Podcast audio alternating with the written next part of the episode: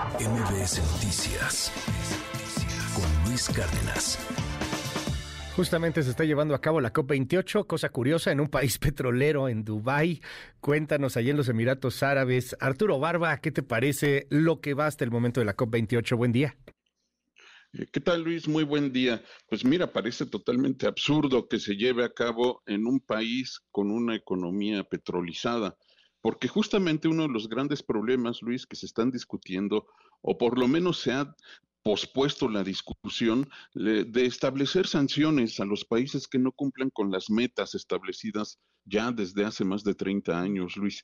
Eh, y, también hay otro de los grandes temas que no se han discutido, es este sistema de ayudas para los países eh, de medianos y bajos ingresos, porque la gran mayoría de los fondos que hay para combatir o para resarcir los daños del cambio climático se han ido para las naciones desarrolladas. Luis, es un contrasentido, como también contrasentido haber llevado a cabo esta reunión que va a terminar el próximo 12 de diciembre en la ciudad de Dubái.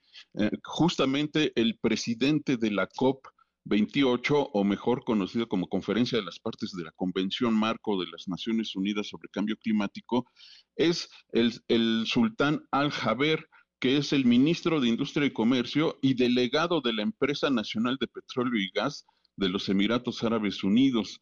De acuerdo con revelaciones del diario británico The Guardian, eh, nueve días antes de arrancar la COP, dijo que no existe ciencia que respalde el hecho de que para evitar lo peor del calentamiento global, se debe eliminar progresivamente el uso de combustibles fósiles.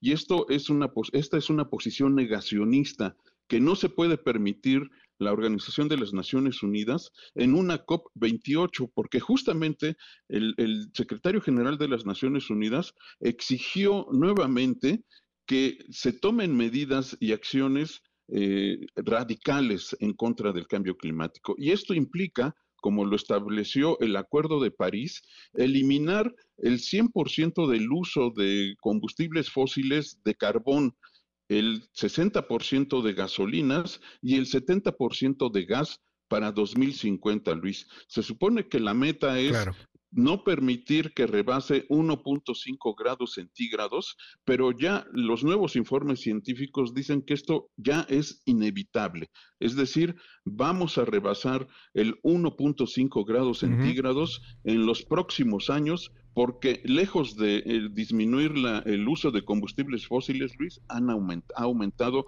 un 16% desde 2015. Pues vamos a seguir de cerca el tema de la COP28, Arturo. No lo dejemos ahí, no quitamos el dedo del renglón, porque hay mucho, mucho todavía que, seguir informando y que seguir hablando. Eh, lo, lo platicaremos si nos das oportunidad. Claro que sí, Luis, con mucho gusto. ¿Tu red? Es arroba abanaf y en sapiensideas.com y hoy en su tinta Luis en MBS Noticias. MBS Noticias con Luis Cárdenas.